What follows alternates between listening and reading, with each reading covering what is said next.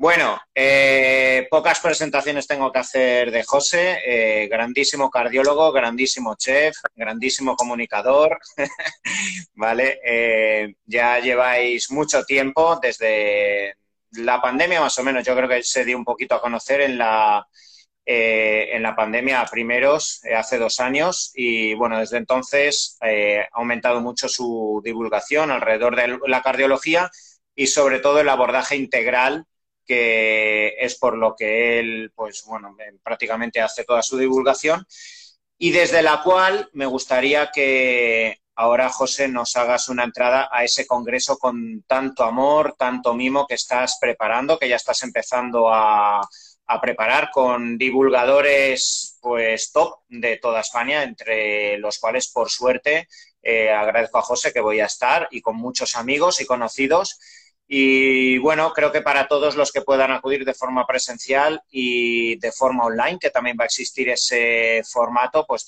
será un privilegio para todos los que durante, creo que serán dos días, ¿no, José, de, ponencias. Y además, pues bueno, explícanos, porque creo que al final va a ir de la mano con el Congreso de, Hipertensión, con tu padre y demás, ¿vale? Entonces, pues, pues bueno, cuéntanos un poco de esto antes de que entremos en materia. Bueno, pues nada, gracias por la oportunidad.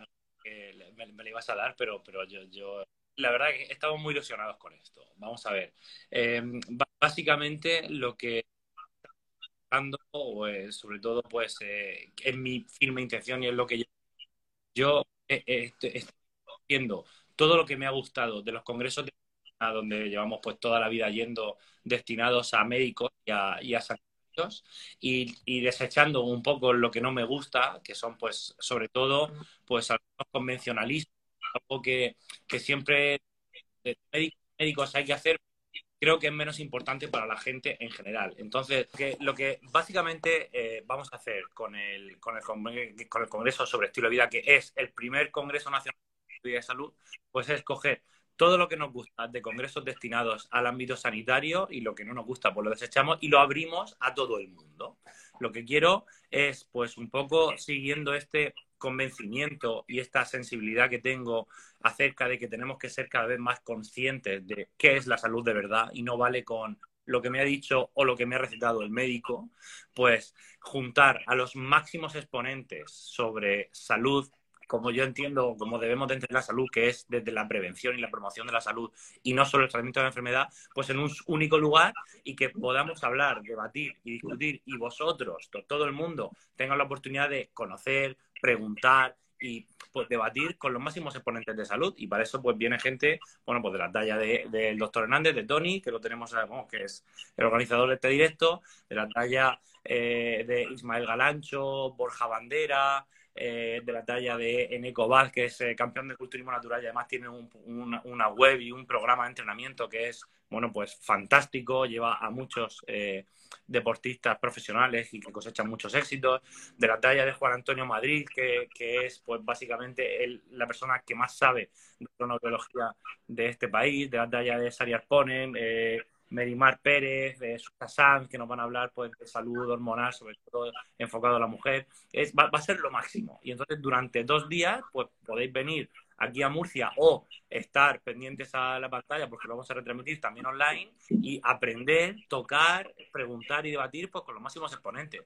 Digamos que las redes sociales tienen eso de bueno que nos han dado eh, ponen esto al alcance de todos, pero no hay nada como el contacto y poder interactuar con, todas estas personas que veáis que, son gente de hueso, que tienen mucho que enseñar y que también pues, podéis aprender de ellos directamente, no solo con lo que ellos os quieren decir, sino que podéis ir y preguntar y estar allí.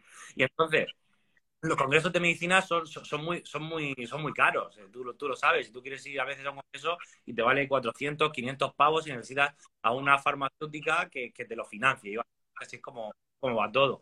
Entonces, pues, pues yo de momento me estoy hipotecando y, no sé, y espero, espero no, no, tener que deberle dinero a nadie, porque obviamente los, ponentes pues eh, merecen un reconocimiento y, y, lo, que estoy intentando es con una entrada que es pues lo más barato que, que nuestros cálculos nos han permitido, que son 30 euros presencial y 25 online, pues que vengáis aquí y tengáis dos días de ciencia, salud de verdad, pero de la mano de, lo mejor que existe. Y además, salud, ya os digo de verdad, no vamos a hablar del tratamiento ni del STEM ni, ni de qué hacer cuando se te destruye una coronaria. Lo que vamos a decir es qué hay que hacer o qué es, cómo podemos optimizar nuestra vida pues desde el punto de vista de nuestros hábitos para evitar que en algún momento pues nos tengan que poner. Y, bueno, pues, pues básicamente Entonces, es una idea fantástica. Yo creo que hay congresos en medicina de todo de cardiología, de digestivo, de gine, hay de todo. Y no hay de esto, pues porque detrás de esto no lo apoya nadie. Y de ahí, bueno, pues las dificultades que estamos encontrando en financiar esto. Pero bueno, pues un poco de esta empresa, un poco de la otra, pues yo creo que vamos a poder llevar a cabo, porque el alquiler del Palacio de Congresos pues cuesta un dinero y a los que pues eh, claro, merecen un reconocimiento y hay que traerlos aquí. Pero creo que, va a ser un éxito y, ojalá que no me equivoque y este sea el primero de de 100 congresos nacionales anuales sobre estilo de Estoy seguro. ¿Cuál, es el enlace para que, bueno, que toda la gente lo pueda saber? Yo lo tengo en, mi perfil, que, pero vamos, hay, un, hay una página web que es muy fácil, que es congresoestilodevida.com, www.congresoestilodevida.com y luego también hay un Instagram que es foro.estilo de vida y salud. Está todo en mi perfil y luego, vamos, eh, allí además yo iré anunciando de vez en cuando en destacados es la primera historia que cada en el Congreso. Así que, pues, espera, www.congresoestilodevida.com. Vale, pues vamos entrando en materia. Ya hemos hecho varios directos eh, antiguamente, hablando de forma genérica de pues bueno, las patologías cardíacas y bueno, de todo el estilo de vida, que es de lo que precisamente va a ir el congreso de José, pero bueno, hoy vamos a abordar un poco más eh, las patologías cardíacas en el mundo del deporte, algo que ojalá por desgracia no viéramos tanto, pero cada vez existen más eh, pacientes, deportistas amateurs o profesionales que pueden sufrir de diversas patologías cardíacas o que al menos eh, en esa prevención ideal que queremos tener, ¿vale? Con toda persona que empieza a hacer deporte, ya sea en su adolescencia o ya sea con una edad más madura, pues eh, esté consolidada esa prevención y que al menos pues eh, en esta hora de directo os pueda ayudar.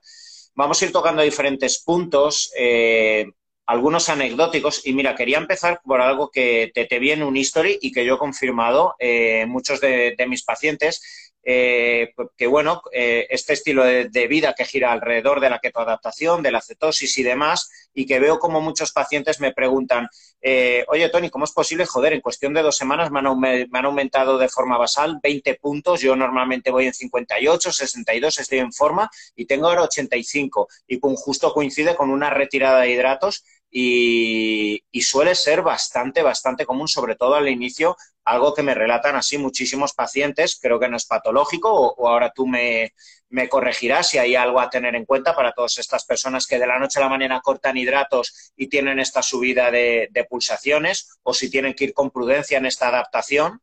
¿Vale? Pues, pues bueno, ilústranos un poco con este tema. Sí, bueno, yo, yo, no, no, no soy un en algunos, en algunos escenarios sí, pero no soy un gran defensor de la dieta baja en carbohidratos, sobre todo a largo plazo. Yo creo que, puede ayudar mucho eh, y de hecho estar claramente reconocido, sobre todo en gente pues que eh, tiene cierta resistencia o que necesita bajar de peso, digamos, de una manera alegre. Y creo que eh, pues llevar periodos de dieta baja en carbohidratos puede ser una opción. Pues como pasa siempre con todas las dietas, que, yo prefiero siempre reeducar en la alimentación para siempre que no tener que poner una dieta que luego no me gusta mantener a largo plazo. Pero bueno, luego esta dieta tiene muchas cosas buenas, como es esa flexibilidad metabólica, eh, que, en cierto modo tiene sentido que sea y sabemos que, otras, em, digamos, patrones alimentarios también aumentan por ejemplo, el ayuno intermitente, bueno, pues no, no, viene mal, no viene mal y de hecho parece ser que todo lo que se estudia acerca de él, pues es beneficioso, sobre todo cuando tenemos que perder algo de peso. Entonces, ¿qué tiene de malo o, qué cosas eh, tiene la, dieta cetogénica o baja en carbohidratos que, eh, bueno, que a lo mejor tenemos que llevar un poco de cuidado o, cuáles no? Bueno, en un primer momento hay una ketoadaptación que eh, implica en la semanas un aumento del sistema nervioso simpático o repercute en que aumente el tono del sistema nervioso simpático de nuestro cuerpo, porque dejamos de tener una, pues la glucosa que tan acostumbrados estamos a ingerirla directamente en la alimentación como sustrato energético sencillo. Y esta glucosa se tiene que obtener pues, principalmente de grasas. En segundo lugar, también se puede obtener de proteína, pero eso eh, ocurre en, menos medida. Entonces, hasta el momento en el que eso, esa maquinaria eh, fisiológica que tenemos se optimiza, hay un aumento del sistema nervioso simpático y por eso en las primeras semanas a veces el paciente o la, gente que lo lleva a cabo lo tolera regular. Y eso puede aumentar las pulsaciones. Digamos que también el corazón se está adecuando a utilizar como sustrato energético la grasa y eso pues puede, la repercusión clara es que aumenta el sistema nervioso simpático y puede haber una pequeña subida de pulsaciones, que normalmente cuando nos llegamos a adaptar eh, vuelven a nivel basal, pero sí que es verdad que la, que la gente que eh, lleva una dieta bajas en carbohidratos suele tener más pulsaciones que la gente. Pero cuando reintroducimos los hidratos de carbono, eso se revierte y sobre todo cuando nos adaptamos a largo plazo, se revierte y hasta yo sé, no se ha demostrado en ningún lado que la dieta cetogénica aumente el riesgo de arritmias o, digamos, pues de, eh, bueno, de problemas arrítmicos importantes. O sea que no es importante. Otro tema eh, que suelo ver en consulta, ¿vale? Y mm, lo veo mucho en deportistas cuando van cogiendo el pico de forma, cuando mm, pasan el pico de forma y siguen con ese sobreestrés del sistema nervioso, no puedo parar, tengo que seguir entrenando, tengo que seguir en déficit calórico y especial por la, especialmente por la noche y tras la cena, eh, extrasístoles, ¿vale? Eh, muchas de, ellas fisiológicas asumo, porque muchos de ellos van a su cardiólogo asustados, acojonados literalmente, porque dicen, hostia, es que se me para el corazón dos segundos, ¿qué coño está pasando? Es que ha acabado en urgencias. Y lo veo mucho en estas fases donde también se, se abusa de cafeína, se abusa de preentrenos porque estoy agotado y tengo que entrenar, y cada vez lo veo más, porque también entramos también en, eh, en, pues bueno, en una época donde prácticamente nadie puede parar, coges un pico de forma donde no te permites el dejar de entrenar, etcétera, ¿vale? Y, y cada vez veo más estas extrasístoles, ¿vale? Me gustaría que me informaras de ellas, porque es que tengo muchos, muchos pacientes eh, los deportistas profesionales al final yo creo están acostumbrados porque les ha pasado varias veces y sus médicos en los clubes le han dicho que no pasa nada. Pero típico maratoniano por encima de 40 años que lleva dos años corriendo, coge el pico de forma, ha bajado 20 kilos y no quiere dejar ya de correr ni descansar, toma mucha cafeína, preentrenamientos, etcétera, mm y normalmente suele ser por la noche. Ahí me gustaría que me dieras un poco la explicación cuando se relajan tras la cena, que tienen esto, pues hostias, literalmente que me dicen, joder, es que parece que o el corazón me para tres segundos o me da unos golpes que es que acabo en urgencias. claramente las palpitaciones eh, que no son importantes se describen como con todo el mundo, es muy fácil y es un continuo en la consulta que la siente cuando se relajan por la noche. Pero, es porque, pero no es porque ocurran principalmente por la noche, suelen ocurrir durante todo el día, pero es por la noche cuando no estamos haciendo, digamos, nada intenso que desvíe nuestra atención y podemos, bueno, pues digamos, estamos más atentos a, la propia eh, bueno, pues autocepción de, de, qué le pasa a nuestro cuerpo, que es cuando, que es cuando las escuchamos ocurran principalmente por la noche. De hecho, cuando un paciente te cuenta que tiene palpitaciones, que se nota algo, principalmente por la noche, tú ya sospechas en que, o por lo menos eso es algo que le da valor a, bueno, puede que no sea importante, porque son las banales. Em, a ver, en general yo, yo, no puedo dar aquí un mensaje de que las palpitaciones no son nada. Lo que sí que puedo decir es que en general la mayoría de sensaciones que los pacientes o que las personas notan y que no le limitan en ningún caso su día a día, no suelen ser arritmias importantes. ¿Vale?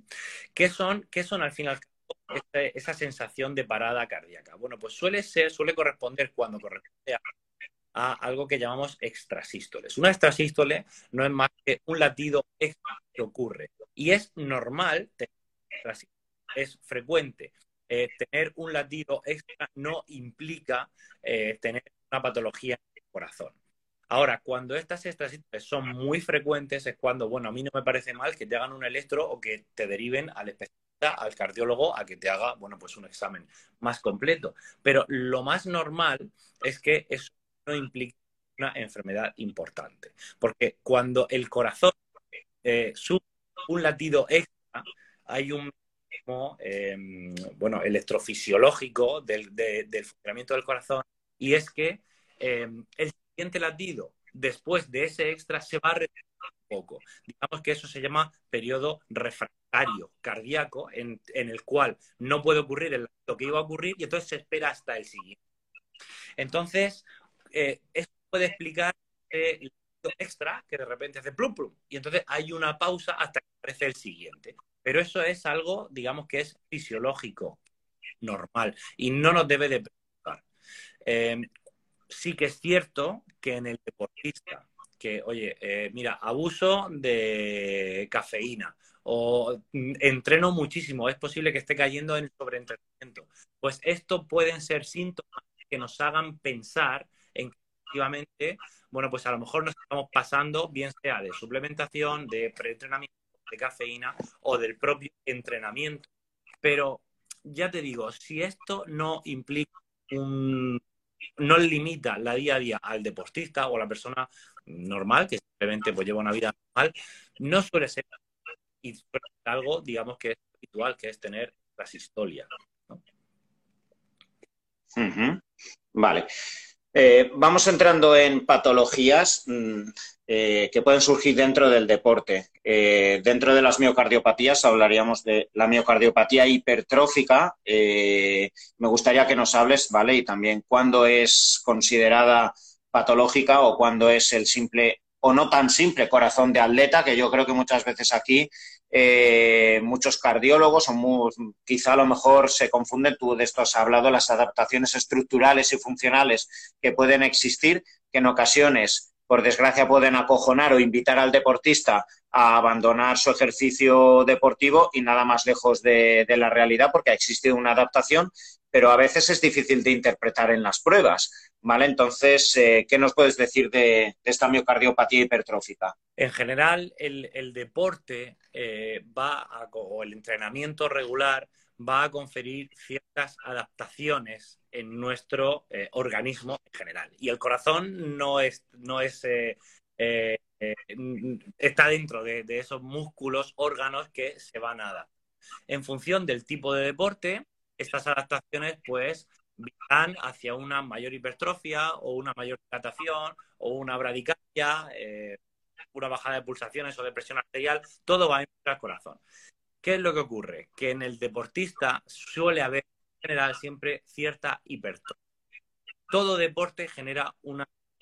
Cuando el ejercicio o el, entrenamiento principalmente es fuerza o es estático o, o, es de ejercicio principalmente, bueno, que anaerobio o que, perdona, que, más que anaerobio, que, mm, emplea eh, la, bueno, el recurso energético no dependiente de oxígeno, ¿vale? Cuando eso ocurre, entonces eso no se puede hacer durante mucho tiempo, entonces el corazón suele sufrir una hipertrofia que es más concéntrica, es decir, las paredes se engruesan y no se engruesa tanto la cavidad. Cuando el ejercicio, sin embargo, es más regular, principalmente tirando de recurso energético dependiente de oxígeno. Bueno, esa hipertrofia ocurre, ocurre en menor eh, medida, pero sobre todo se ensancha la cavidad, lo que el corazón se hace más grande. La hipertrofia cardíaca, por tanto, es una repercusión de un cierto tipo de entrenamiento. ¿Vale? ¿Qué es lo que ocurre también? Pues que hay una enfermedad que es la miopatía hipertrófica, que eh, es patológica y que es muy importante y que hay que tratar. Entonces, muchas veces, cuando valoramos a un gran deportista, pues siempre tenemos una zona gris o muchas veces nos surgen dudas sobre si esa hipertrofia, qué pena que me, dicen por ahí que, se corta, estoy leyendo. No sé. Sí, claro, se, está cortando mucho, José. Pues, macho, yo ya no sé. Claro, no, sé si ha llovido o algo, es que es una, es, es una putada porque es tan sumamente interesante que, joder, o sea, es que es una pena porque se está cortando bastante. Hoy, eh, hoy no, lo puedo conectar a, nada. y ya te digo, yo. Sí, pero es, verdad que. Mm, ¿Tú cómo estás? A ver si eres tú. Pregunto. No lo sé. A mí me escucha bien la gente. A ver. Sí, ahí que se ve súper mal. Eh, cambiar la cable a brillo.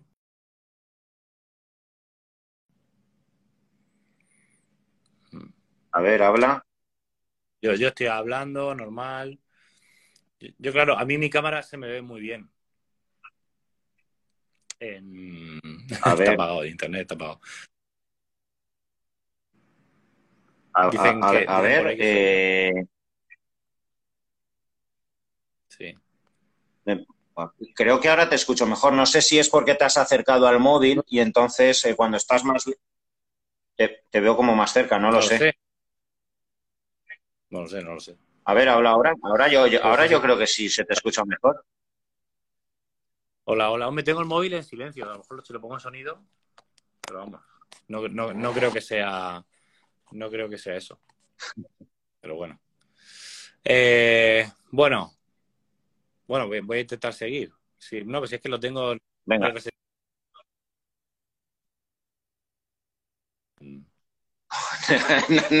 Nada. Imposible, No, tío. eso ha sido yo, porque he ido a ver si cómo tenía la conexión, que lo he cortado yo. Ah, vale, vale, vale. Es que se había cortado ahora cinco Sí, sí, segundos. no, estaba viendo a ver cómo lo tenía. Que es que lo, lo tengo en- con la red, no lo sé. no lo sé. Bueno, eh, intento, intento seguir. Que mm, decía que una Venga. enfermedad que es la miocardiopatía hipertrófica. Que la miocardiopatía hipertrófica básicamente es que las paredes del corazón se engruesan mucho de manera patológica. Entonces, pues eh, ocasiona una dificultad en el llenado y vaciado de- del corazón y además hay riesgo en muchas ocasiones de sufrir arritmias y eso es paro cardíaco y muerte. Entonces, claro, cuando tú ves a alguien que tiene hipertrofia en el corazón, pues tienes que descartar que no tenga una miocardiopatía hipertrófica. Y cuando esa persona, en principio, es sana y es deportista, pues encima, aún así, te da más miedo aún. Entonces, hay una zona gris donde nosotros tenemos que diagnosticar muy bien si lo que tiene ese paciente es una adaptación regular con hipertrofia o una miocardiopatía hipertrófica. Eh, yo creo que dar por aquí valores eh, a partir de los cuales eh, es por el deporte o es porque tiene una enfermedad no tiene ningún sentido. Es una cosa muy cardiológica y además ya, ya te, ya eso es lo que sí puedo decir es que no hay unos valores a partir del cual esto seguro que es sano y esto seguro que no, sino que hay una zona de gris donde hay una, una serie de criterios que nosotros los ponemos todos en conjunto y decimos debe de ser por el deporte. Pero bueno, ven el año que viene a ver si esto está mucho más o no. O, o- o hay veces que eso está muy, muy, muy patológicamente elevado y tenemos a veces que recomendar, oye, eh, vamos a parar un poco y vamos a ver si esto se recupera, ¿sabes? Entonces, eh, bueno, eso al respecto de la de, de la hipertrofia del corazón.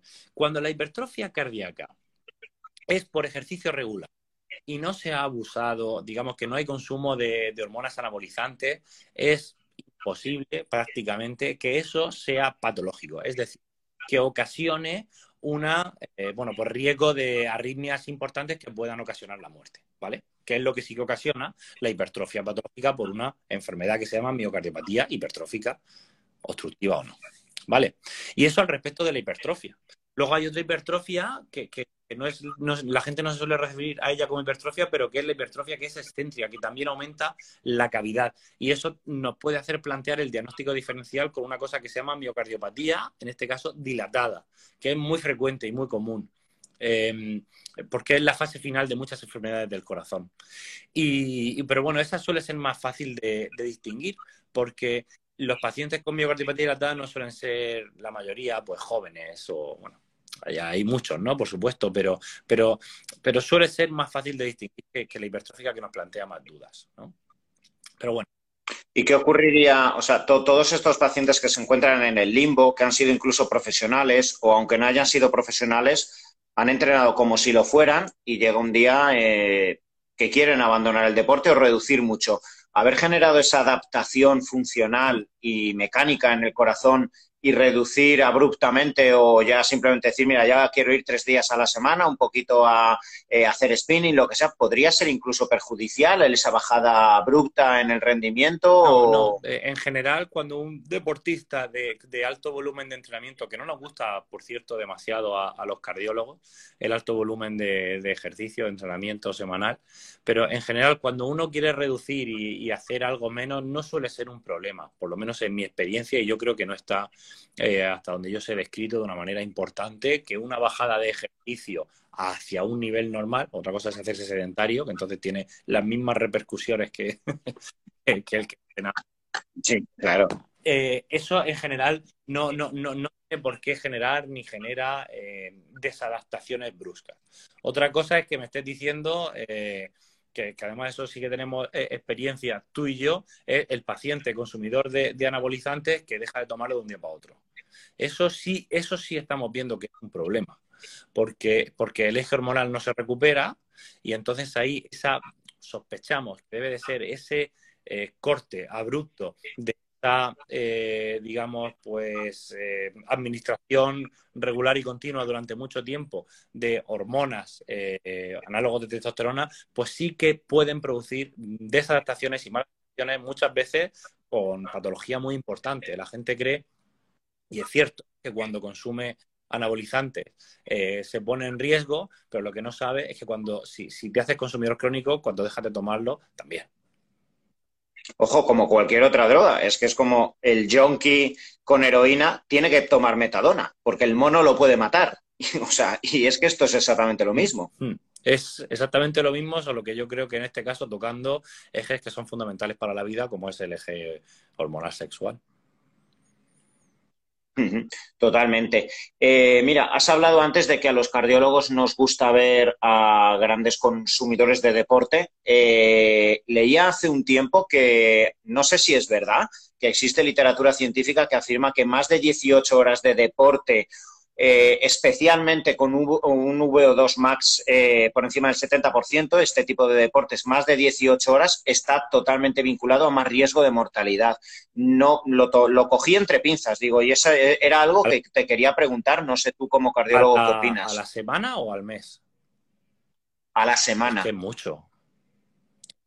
Ya, ya, por eso, por eso. Son casi tres horas diarias dándole, pero sí, pero es que así hay mucha gente que entrena Ironman, triatlón, etcétera, que le da mucha candela. Entonces, quizá esas adaptaciones pueden, mm.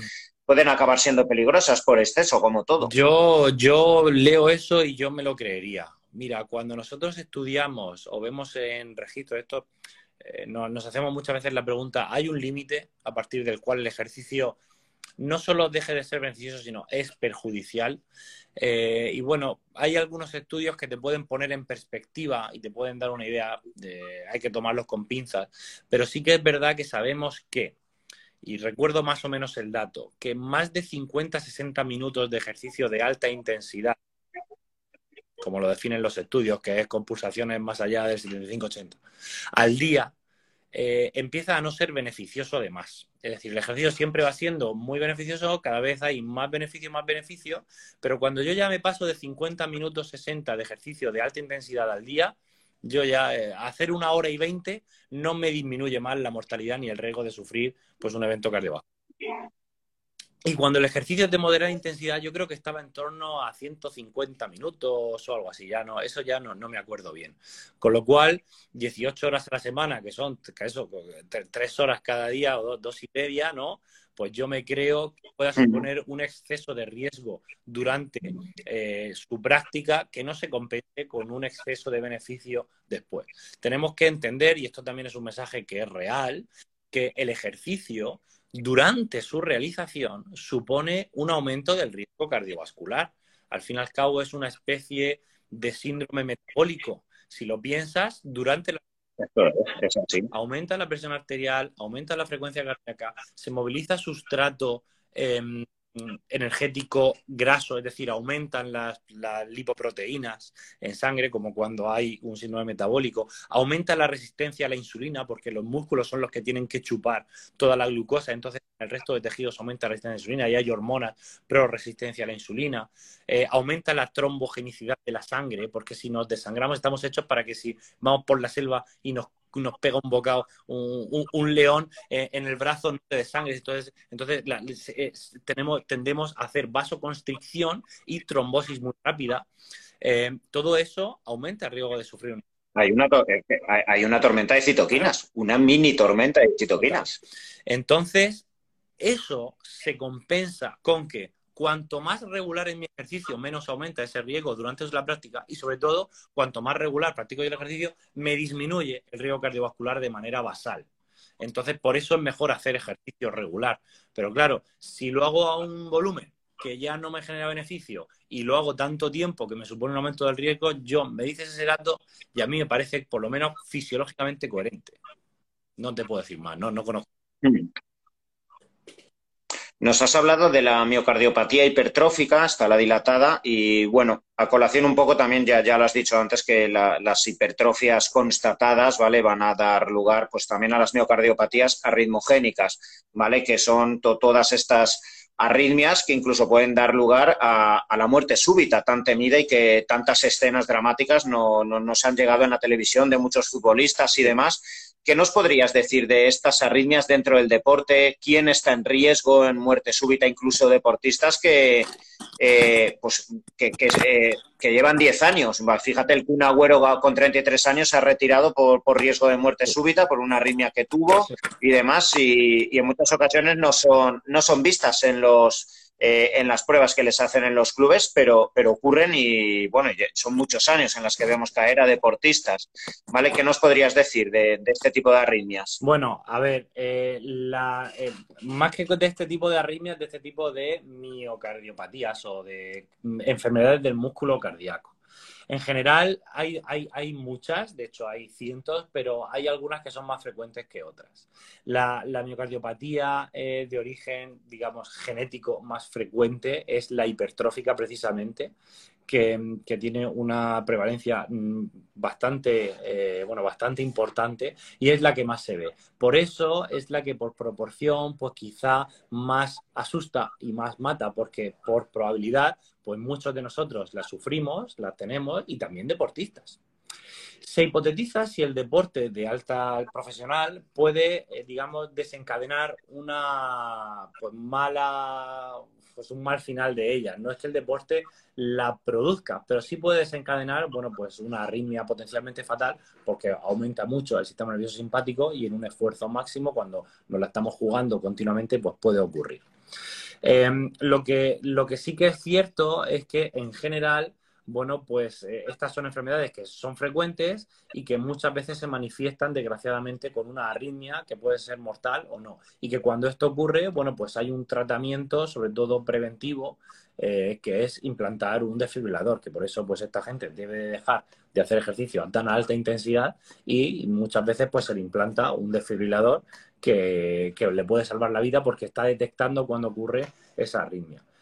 A ver, yo, yo, yo no sé, yo, creo que, o sea, tener conciencia de esto es importante en el ámbito sanitario y debemos de saber que hay cosas que se pueden ver en un electro eh, de rutina que puede, bueno, pues detectar o poner la luz, un poco encender la bombilla para diagnosticar esto pero en general es algo que al fin y al cabo es una enfermedad, son enfermedades raras y que suelen dar síntomas. En el caso de la miocardiopatía hipertrófica quizá no, pero otras sí que suelen dar palpitaciones más a menudo, más frecuentemente, o, producen, bueno, pues una mala adaptación al ejercicio, es decir, eh, problemas que la gente pues, puede consultar.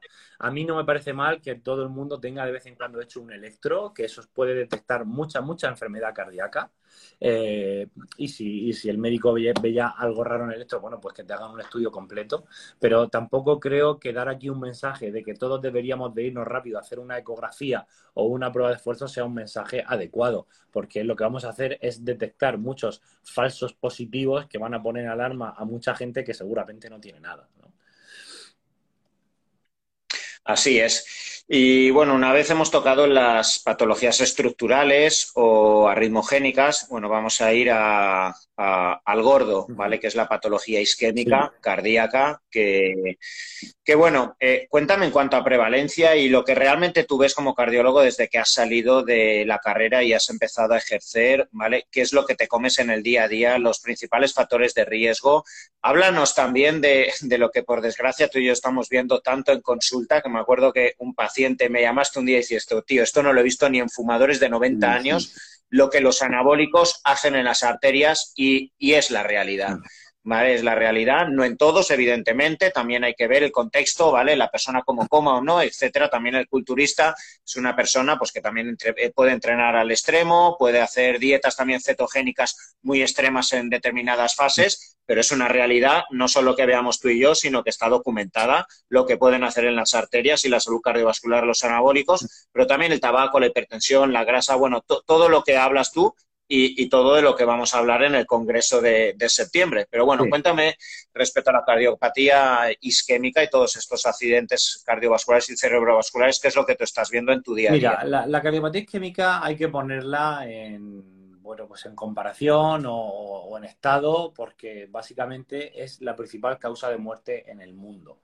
Eh, una cosa que era muy anecdótica hace 100 años o algo más ya, 120 años, pues ahora de repente nos morimos todos de ella. Y no es, y no es uno de cada tres, ¿vale? Y, no es algo que, ocurra solo eh, porque ha aumentado la esperanza de vida, ni nada de eso, porque la realidad es que estamos poniendo stents en arterias coronarias porque están ocluidas en gente muy joven, muy joven es ya de mi edad, de la tuya, eh, y bueno, para mí ya 50 años sigue siendo joven, pero es que cuando tienes que tratar a un tío de 30 y pico, pues eh, se te van las manos a la cabeza. ¿Qué es lo que ocurre? Bueno, pues sabemos que los principales factores de riesgo de la literatura reconocidos, y, esto es así, pues son tener la tensión, eh, la tensión arterial elevada, la hipertensión, tener resistencia a la insulina y diabetes mellitus, principalmente fumar, el sedentarismo, eh, tener elevación de, moléculas de, de lipoproteínas de LDL en sangre. Todos esos son los principales factores de riesgo, pero yo abogo también dentro de mi círculo por empezar, aunque esto sabemos que es verdad, pero no se trabaja así, entiéndeme lo que quiero decir, porque nosotros le preguntamos a un paciente todo esto, si tiene hipertensión, si tiene diabetes, pero yo abogo también por ir un poco más allá, porque ¿qué produce la hipertensión y qué produce la diabetes? Eh, los factores genéticos existen, pero son menos importantes de lo que cuando uno lee un libro eh, puede creer. Y la realidad es que es el estilo de vida y cómo nos movemos o cuánto nos movemos, lo que comemos, lo que cuidamos nuestras relaciones personales, lo que descansamos, lo que hay detrás de todo esto, el ejercicio que hacemos, la composición corporal que tenemos. Entonces, realmente, si tomamos, o sea, si dejamos de normalizar tener que tomar pastillas eh, para la tensión o si dejamos de normalizar pues ese exceso de grasa que nos puede parecer que es normal porque todo el mundo tiene o si dejamos de normalizar eh, que no me apetezca ir al gimnasio llevo ya tres meses igual pues si dejamos de normalizar eso estaríamos ganando mucho porque lo cierto es que, no es normal que tíos y, bueno digo tíos, pero vamos, que pacientes y pacientas de 40, em, 50 años necesiten stents y esto es el día a día de los hospitales. Además, es que no es el mío, no es mi hospital, es que es algo muy común y cada vez estamos más enfermos y nos morimos más de cardiopatía isquémica. Luego viene el COVID, nos asusta mucho, pero siguen muriendo cuatro o cinco veces más personas de enfermedad del corazón que de COVID. Sobre todo ahora mismo, que ya se ha, perdido mucha, mucha eh, mortalidad. Luego está el tema de, que hay nuevos factores de riesgo que vamos a tener que empezar a tratar. Y es algo pues que profesionales como tú ven y, por ende pues que yo me estoy empezando a, tener en la consulta y es que eh, hay otros factores de riesgo que no están reconocidos como tal o por lo menos que no se les tiene miedo como son el consumo de anabolizantes sobre todo en ciertos círculos. Ahora la gente está empezando a fumar más y se le ha perdido el miedo, pero bueno, ya sabemos que el tabaco es malo, pero yo creo que la gente no sabe que los anabólicos son muy malos. Y en esto tenemos que pensar que es algo que es razonablemente nuevo, que la gente empezó a usar, yo creo que anabolizantes en los finales de los 70, 80. Entonces las repercusiones se han empezado a ver en los años 90, 2000, y es que cada vez hay más. Y ahora yo voy al gimnasio, ahora pues, dentro de un rato iré, y es que, macho, es que eso está lleno de chavales que no tienen 20 años y nada más que están ahí, que si este me toca el ciclo de no sé qué y me toca el ciclo de no sé cuánto. Em, a mí me parece muy bien que tú hagas lo que quieras con tu vida, pero yo creo que debemos de hacer lo que queramos con nuestra vida sabiendo lo que tenemos. Y la realidad es que de repente, Tony, nos estamos viendo con arterias coronarias en gente sana, que solo había sido usuaria de anabolizantes, que parecen las de un diabético, y yo me atrevo a decir, ya te lo he dicho a ti, pero nunca lo he dicho en público, por la experiencia que voy acumulando que usar anabolizantes es peor que fumar, porque la gente fuma mucho y, y, aún así, pues sí, se están infartando a los 30, 40 años, pero es raro. Pero es que estamos viendo de, de usuarios de anabolizantes. O sea, porque yo empiezo a fumar a los 16 mm, años y yo tengo un infarto a los 30. Pero yo empiezo a consumir a los 25 y lo tengo a los 30. Es como, Dios, en 5 años me ha comido mucho y tengo las arterias muy podridas. Entonces, es verdad que esto obviamente es mi experiencia personal, no puedo generalizar, pero a mí me asusta y me preocupa mucho este tema, porque veo gente que eh, tiene un, bueno, un estado de las arterias coronarias muy, muy envejecido cuando solo lleva, pues eso, unos 10 años, 15 consumiendo. El tabaco no mata tanto. El tabaco tú empiezas a fumar muy joven y te da un infarto, pues lo más normal, a los 50, 60, y si tienes mala suerte es lo que estamos diciendo. Empezamos a ver cada vez más, pues con 30, 40 años. Pero es que consumidores de anabolizantes, es que en 5 años te ha podrido te ha comido por dentro, es, lo que vemos. O sea, no es normal, aquí vemos gente de 40 años. Mira, pues, o sea, la, la, la, norma, yo por desgracia que veo tantos pacientes, la norma del HDL en consumidores de anabólicos es en torno a 10. Un nivel de 10. Sí, sí, sí, sí, sí, es muy poco, es verdad. El perfil lipídico se altera muchísimo, muchísimo. Entonces siempre van a tener un colesterol muy heterogénico, con unos triglicéridos mucho más elevados que, que el HDL, y el LDL también está alto, ¿eh? O sea, se pone todo, eh, bueno, un estado de protrombótico también. Sabemos que luego esa gente. El, hematocrito, el, hematocrito en 57, 58. es, es tremendo, por no hablar luego bueno, pues que hacen disfunciones renales y a veces hepáticas. Entonces, todo eso nos ayuda. Hay una cosa que se llama síndrome cardiorrenal y es que el, corazón y el riñón están íntimamente relacionados y sobre todo producen insuficiencia cardíaca. Pero eso da pie a cambios que también aumentan la probabilidad de, de tener infarto de tener cardiopatía isquémica. Entonces, a mí me gustaría un poco empezar a concienciar de esto. Sé que es algo que la gente, bueno, habitualmente no suele consumir, pero sí que veo mucha gente joven, sobre todo en ciertos círculos, que consumen, que los usan, que está muy guay. Ahora encima ya se consume para nada, para la playa, porque hablo con la gente, ¿tú compites? No, pues es que y tú compites sí, y, qué te da ganas dinero, no, que no lo entiendo ese mundo, sinceramente. Pero, pero, y, sobre todo cuando es algo tan perjudicial, si lo hiciera por gusto o encima fuera saludable, pero es que no lo es.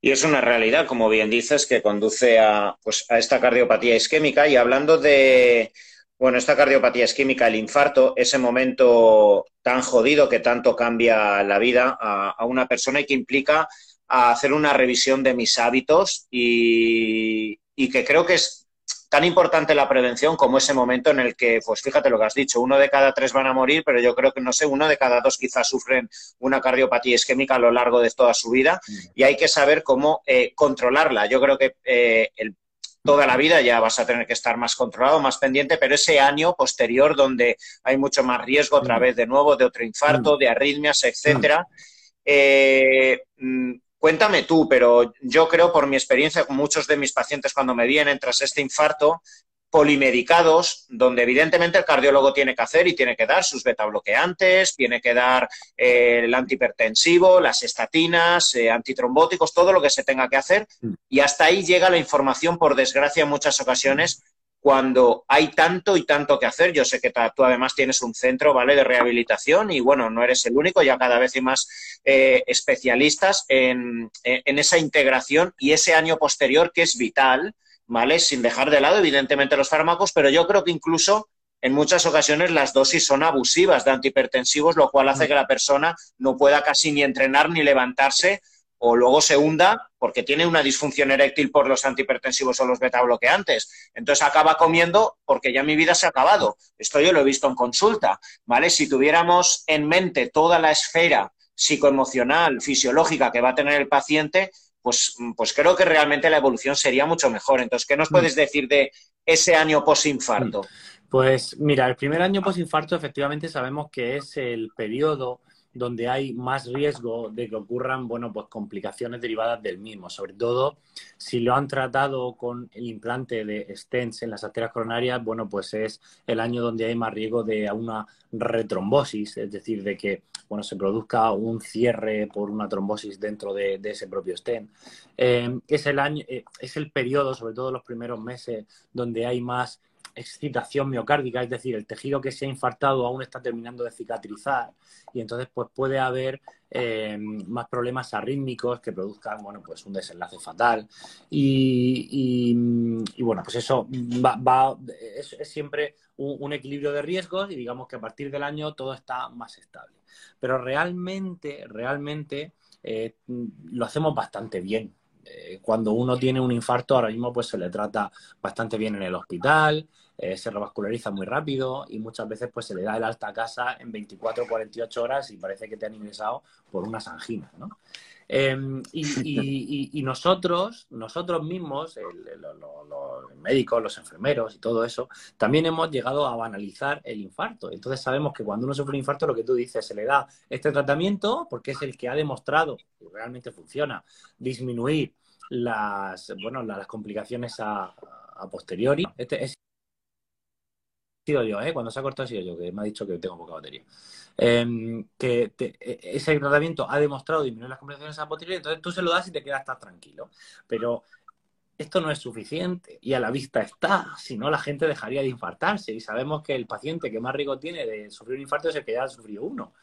Entonces, yo creo que nos quedamos eh, insuficientes. Yo no sé si las dosis son eh, bastantes, suficientes, óptimas o insuficientes. Tenemos muchos estudios muchos financiados por la industria, que la mayoría de hecho, que nos dicen que las dosis óptimas del tratamiento pues son bastante altas. Y cuando nosotros le plantamos a un paciente que no había sufrido nunca nada, pues esas dosis de atorvastatina 80, bisoprolol 10 miligramos, eh, en alapril de 20, así de inicio, claro, sale aplomado con una tensión bajísima a su casa y no puede tirar de sí mismo.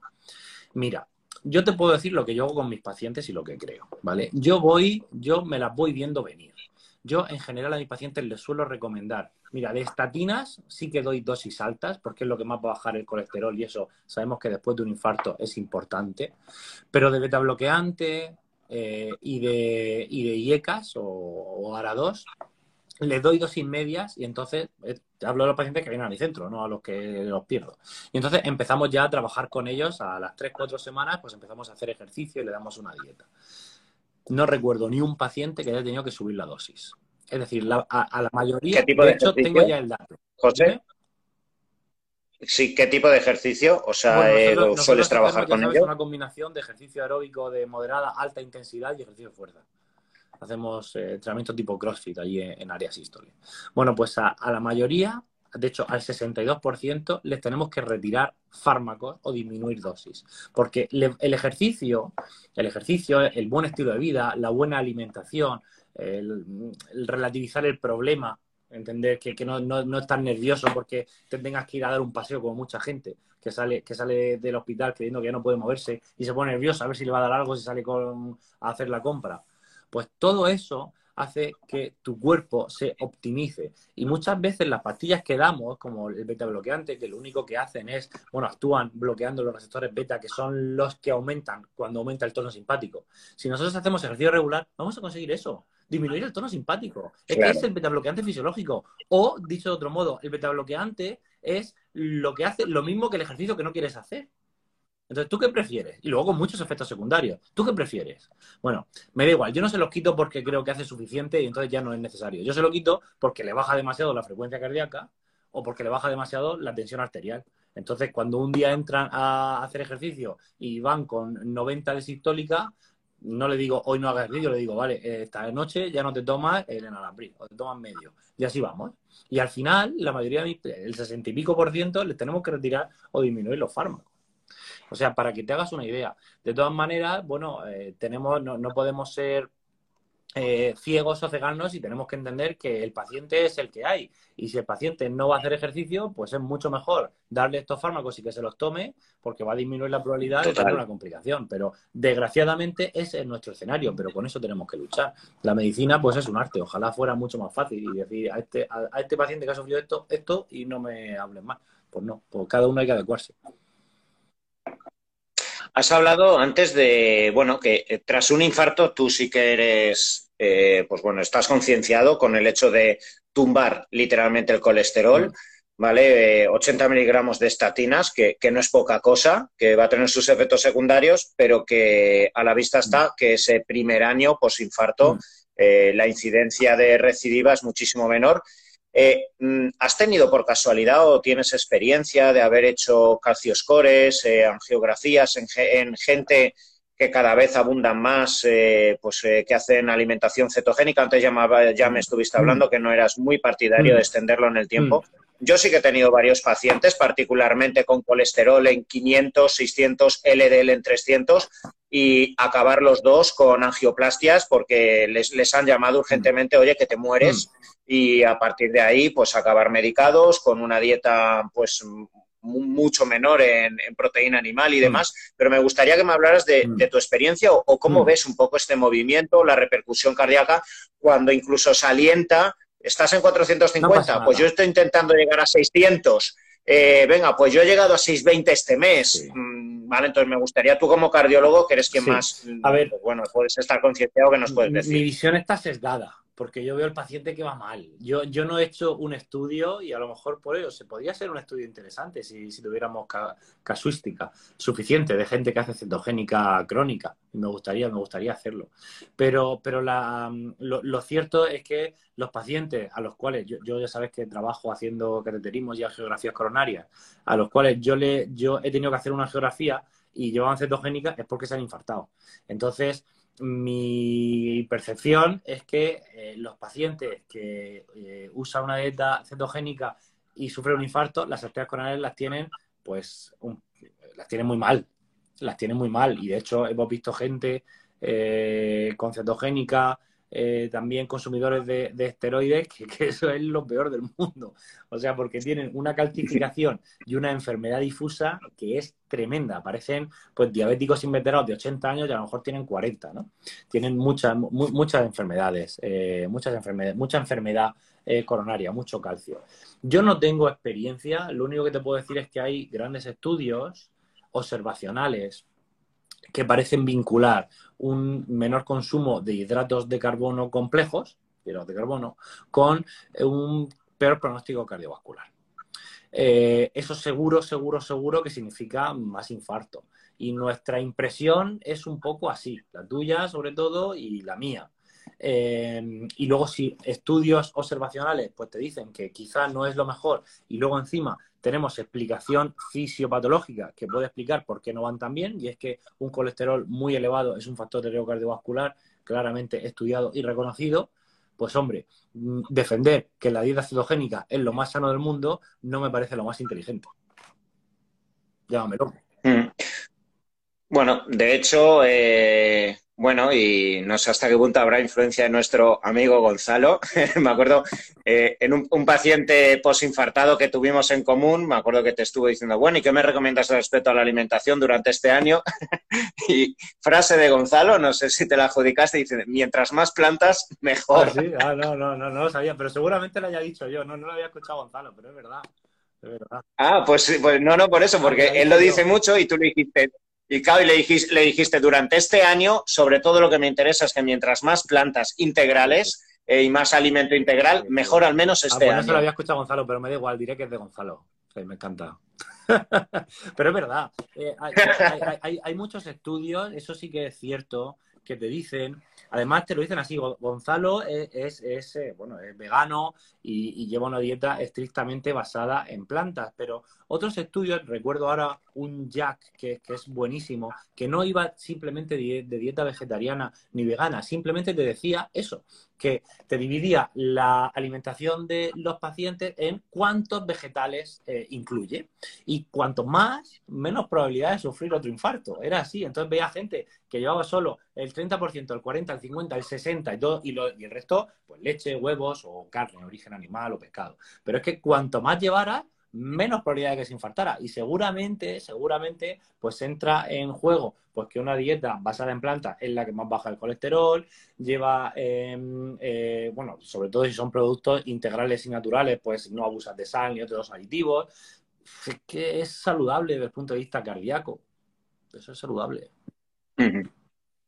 Hablando del resto de herramientas y sobre todo para ese año posterior, eh, ¿Qué tipo de ejercicio? O sea, porque claro, muchas veces yo creo que incluso se puede asumir, yo creo que cada vez hay más consenso, bueno, de hecho hay consenso, porque las guías de, pues, de cardiología ya indican que tras el infarto es que hay que hacer ejercicio. Quizás no se hace tanto hincapié en qué tipo de ejercicio, más funcional, mm. alta intensidad, mm. aeróbico, anaeróbico. Mm. Eh, bueno, no, se hace hincapié, pero sí lo tenemos claro, ¿eh? eh no, no, por eso me gustaría que nos ilustres, ¿vale? Respecto a ese consejo para la persona que le da infarto y dice, vale, ¿y qué hago? ¿Me voy a andar? Eh, ¿O me voy al gimnasio? ¿Hago crossfit de primeras? ¿Qué, qué, le aconsejas tú a esa persona? Lo tenemos claro, ¿eh? Y yo tengo un centro donde hago ejercicio de, de, El otro día me corregían en Twitter con mucha razón.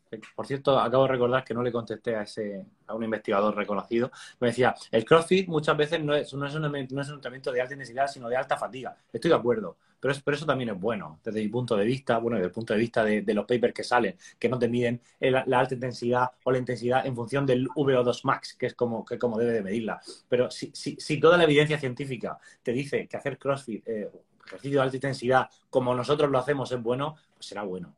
Pero bueno, mira, lo que tenemos muy claro en, eh, es que, el ejercicio regular es el mejor antídoto para el envejecimiento vascular y cardiovascular que tenemos, ¿vale? Entonces, em, lo importante es que hagas algo de manera regular. Es lo que va a imitar los efectos o, lo que imitan los efectos de muchas pastillas que, damos. ¿Qué tipo de ejercicio es el que ha demostrado ser mejor o aportar más beneficio de manera cardiovascular? Bueno, pues claramente el aeróbico de moderada intensidad y el ejercicio de fuerza. O sea, si yo tengo que apostar por algo, es ejercicio de moderada intensidad, pero pasear no es de moderada intensidad, es de bajísima. ¿Vale? Barrer, hacer las cosas de la casa es de muy baja intensidad. Entonces, eh, salir a, bueno, cada uno a, hacer algo más de ejercicio de lo que hacía seguramente sea un buen consejo para la mayoría. El paciente que se infarta y que hacía maratones o se ha infartado en una maratón es un caso especial. La amplísima mayoría, el 90 y pico, son gente que hace poco ejercicio, que principalmente es sedentaria. Cuando nosotros hemos sufrido un evento cardiovascular, mi recomendación más clara es hacer ejercicio regular de moderada intensidad tres días a la semana y otros tres días de ejercicio de fuerza. Mi siguiente objetivo profesional en 2024-2025, cuando la gente haya entendido esto, será que no todo ejercicio de fuerza vale. Y no vale con ir al gimnasio y usar las maquinitas, sino que hay que empezar a aprender qué es una sobrecarga progresiva, qué son ejercicios muy poliarticulares, que no hay que perder miedo, pero eh, eh, creo que es muy temprano para hablar de eso. Ahora mismo lo que sabemos es eso. ¿Qué es lo que ocurre? Que sabemos que el ejercicio de alta intensidad o de alta fatiga, como lo queramos llamar, es más eficiente que el de moderada intensidad. Y yo creo que ahora mismo la gente o la vida nos prima mucho o es una ventaja muy buena el poder hacer lo mismo en menos tiempo. Sobre todo cuando hacemos ejercicio, que es algo que cuesta. Y si encima lo, lo haces en clases colectivas donde la gente se lo pasa bien, sufre conjuntamente, lloran las penas o comentan lo chulo que ha estado o lo difícil que ha sido, eso engancha mucho. Es también mi experiencia personal, porque a mí me enganchó eso de, de este tipo de ejercicio. Y por eso lo llevo a cabo. Y sabemos que en un ámbito digamos, de rehabilitación cardíaca donde tiene a un cardiólogo mirándote latido a latido, pues es un ejercicio seguro, porque si pasa algo, te dices, hoy, hoy vamos a ir un poco más lento, Ramón, o mañana, eh, Alicia, vamos a apretar un poco más. Entonces, ¿qué es lo que hacemos de vez en cuando en nuestra clínica? Entonces, yo no creo que sea un buen consejo, haz ejercicios de intensidad, eh, sin revisión después de un infarto, sin, supervisión, perdón, después de un infarto. Pero de moderada intensidad sí, porque es bastante más seguro. O sea, sabemos que la intensidad también lo es, pero, pero con supervisión mejor. Pero el de moderada intensidad es aún más seguro y, es el que más beneficio ha demostrado aportar, con lo cual yo creo que es lo mejor. Y el objetivo sería, pues ese, tres días eh, aeróbico moderada intensidad y tres días fuerza. Y se pueden combinar, o sea, que no tienes que ir siete días al, al gimnasio ni a la calle, ¿sabes? Hablando de las pesas y lo que has estado hablando de para el 2024-25, adentrarte un poco más en la profundidad del ejercicio anaeróbico, ¿qué me puedes decir de la maniobra de Valsalva? ¿Hasta qué punto puede ser peligrosa? pues bueno, pues toda esta gente experimentada que ya mueve muchos kilos en una sentadilla, en un press banca, que literalmente puede estar cinco segundos y está acostumbrado a no respirar.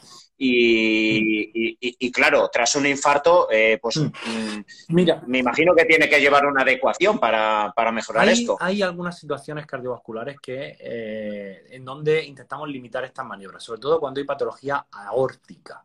¿Vale? Cuando hay una dilatación de la, de la aorta, la aorta es más grande de lo normal, eh, este aumento de presión intratorácica, pues bueno, se, tiende a evitar.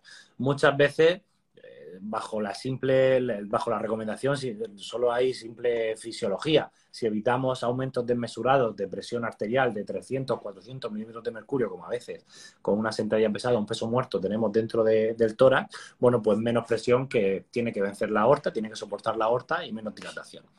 Pero pero en general, después de un infarto, no es una recomendación que nos guste. O sea, que, la consideramos necesaria si simplemente lo que ha ocurrido es un infarto y no hay una patología, eh, eh, digamos, de, aórtica, de dilatación de la aorta. ¿Vale? Luego quizá hay otras connotaciones, pero son casos especiales. Después de un infarto, eh, no, no, tenemos por qué evitar esto. Y luego, sobre todo, cuando es gente que, mm, bueno, pues que tiene que hacer ejercicio de fuerza y está aprendiendo, creo que es mejor enseñar pues un control de la respiración normal y si tiene que aguantar en algún momento que, que la aguante y que haga ejercicio de fuerza antes que no hagas esto porque el balsaba te puede perjudicar. Creo que eso no es demasiado importante. Vale, por último, eh, y hablando de medicina integral y hablando de todas estas eh, herramientas y puntos que en muchas ocasiones perdemos de vista dentro de la medicina tradicional, eh, hace ya bastante tiempo, me acuerdo que en esa pizarrita que tienes ahí puesta detrás, estuviste hablando de la repercusión que puede existir con problemas del entorno gastrointestinal, ¿vale? Con la, con la aterosclerosis, ¿vale? Y, la, y la, posible producción de enfermedades cardiovasculares. Me pareció súper curioso, ¿vale? y me gustaría, pues bueno, que, que nos puedas hablar, ¿vale? Porque, bueno, eh, cada vez hay, y seguro que en el Congreso de septiembre se hablará mucho de esto, cada vez hay más patologías vinculadas a la pérdida del equilibrio gastrointestinal a nivel hormonal, a nivel inmune, a nivel neuronal. Mm. Pero bueno, eh, yo era la primera vez que escuchaba este vínculo con, mm. con, la predisposición al ateroma y me gustaría que nos lo comentases un poco también.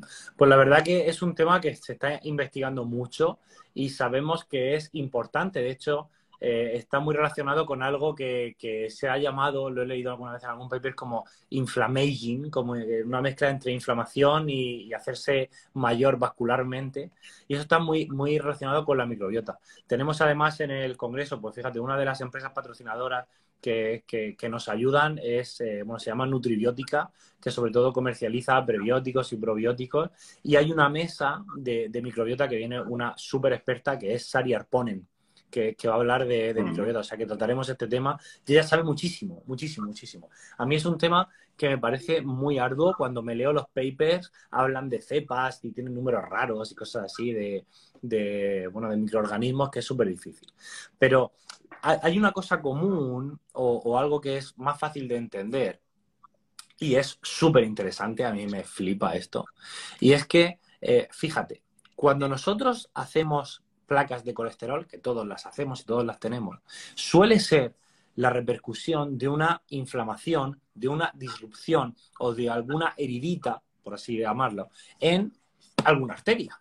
Cuando esto ocurre en el corazón es cuando es más peligroso, pero puede ser una arteria de la oreja, pero si se te infarta el lóbulo ni te enteras, porque hay mucha red capilar pero si te infarta un trozo de corazón es cuando te enteras. Por eso en el corazón, pues por eso morimos de enfermedad de corazón y no de otras, otros territorios que son menos, bueno, dependientes al oxígeno continuo. Vale. Em, estas disrupciones pueden venir de microorganismos que pasan a la sangre y que no deberían de estar. Y por eso es importante cuidarse la salud oral para que no tengamos heriditas donde microorganismos que tienen que estar en la salud oral, en la boca, en la cavidad oral, pasen a la sangre, eso también lo, hemos comentado alguna vez. Y también es muy importante cuidarse el intestino. Lo que pasa es que el intestino no te lo puedes cepillar, Pero hay otras maneras de cuidarse el intestino que son invisibles y que son tan importantes, como por ejemplo evitar el consumo de ultraprocesados o evitar el consumo de grasas trans o de productos finales de la glicación, es decir, llevar una alimentación natural o hacer ejercicio regular. Todo eso sabemos que protege la barrera intestinal. El intestino, fíjate, es un órgano que es eh, maravilloso, a pesar de que no llama la atención y es muy feo y todo eso, pero es fantástico saber cómo funciona. Porque las células del intestino, que son las encargadas de absorber los nutrientes que pasan de la cavidad del intestino a nuestra sangre, pues tienen una serie de transportadores y enzimas, se ayudan de la microbiota que hay en el intestino para empezar a digerir los productos. Pero cuando llevamos una alimentación basada o, con, estos productos eh, que, sobre todo tienen ultraprocesados y tal, pues estas células que están separadas por uniones muy fuertes, esto se llama la barrera intestinal, se diluyen. Entonces ocurre la hiperpermeabilidad intestinal y entonces microorganismos que pueden estar en la, en la cavidad intestinal pueden pasar a nuestra circulación. No pasa nada, tenemos un sistema inmune maravilloso que los puede eliminar, pero claro, si están pasando millones y millones de microorganismos todos los días, pues a lo mejor alguno alguna vez se te escapa. Y ese microorganismo puede ir a dañar una célula de alguna arteria de tu cuerpo y puede ser una célula endotelial del corazón. Y eso puede dar origen y dar lugar a pequeñas cicatrices que son placas de colesterol. Entonces, cuando esto ocurre una vez, no pasa nada, pero si ocurre cientos, miles y millones de veces, pues por eso tenemos enfermedad cardiovascular. Entonces, ese podría ser, se explica que podría ser el vínculo entre una, primero, mala calidad de la microbiota, microbiota Mm, que puede hacer más daño, y luego una mala calidad de tu barrera intestinal. Y, ese, y por eso, si pasan estos microorganismos a tu sangre, puedes generar enfermedad cardiovascular. Y ese sería uno de los vínculos. Luego hay otros, que algunas cepas parece que se relacionan más con enfermedad cardiovascular porque pueden eh, hacer más o menos eh, ácidos grasos de cadena corta. Bueno, es chulísimo, es un, mundo, pero, pero esto que he explicado quizás es lo que más fácil se entiende. Claro, fíjate que a colación de lo que has dicho, Aquí de nuevo surge un poco la, maravilla de, entender la fisiología y los vínculos, ¿vale? Eh, que se encuentran detrás eh, de, la expresión de, una patología. Al final, la patología en muchas ocasiones es la consecuencia de un proceso multifactorial y antes que hemos estado hablando de la hipercolesterolemia, como una condición quizás sine qua non para que se forme la placa de ateroma, no quiere decir que el colesterol sea el malo de la película. Porque de hecho aquí tú estás diciendo, se requieren injurias, ¿vale? Y eh, afecciones en la capa íntima arterial para que como mecanismo de supervivencia y esa tendencia a la homeostasis que va a tener el organismo genere ¿vale? Pues una internalización de las, eh, de, eh, de, las LDL, ¿vale? De, la, de las moléculas de colesterol que luego se oxidarán cuando también hayan especies reactivas de oxígeno, inflamación crónica de bajo grado, la glicación de la cual has estado hablando de la diabetes, hipertensión, policitemia, todo esto hará que finalmente ese colesterol, que es un mecanismo quizá de supervivencia que tiene el organismo, se oxide y dé eh, lugar al ateroma. Con lo que, claro, entender globalmente todo esto es la maravilla de la medicina preventiva o, pues bueno, de, mm. todo lo que poco a poco cada vez creo que la medicina se hace más eco, no ir solo al síntoma, la expresión con un fármaco que eh, ataje directamente y, ojo, usarlo cuando hace falta, pero entender todo el panorama, claro, nos da una perspectiva brutal a efectos de prevención. el, el, colesterol es como tú dices, no va por ahí arañando ni produciendo placas de ateroma pero cuando éstas se producen por un sustrato, una injuria, una herida en, las arterias, pues está ahí y cuanto más tengamos, pues más probabilidad hay de que eso degenere en una mala cicatrización, sobre todo si está oxidado, como tú dices. Hay otros síntomas que son proinflamatorios y, y bueno, produzca una placa de colesterol. El colesterol no es el malo de la película, pero una vez que aceptamos que vamos a tener que cicatrizar arterias continuamente, cuanto más colesterol, entendemos que pues más probabilidad hay de que se creen placas de colesterol. Esa es la cosa. Así es.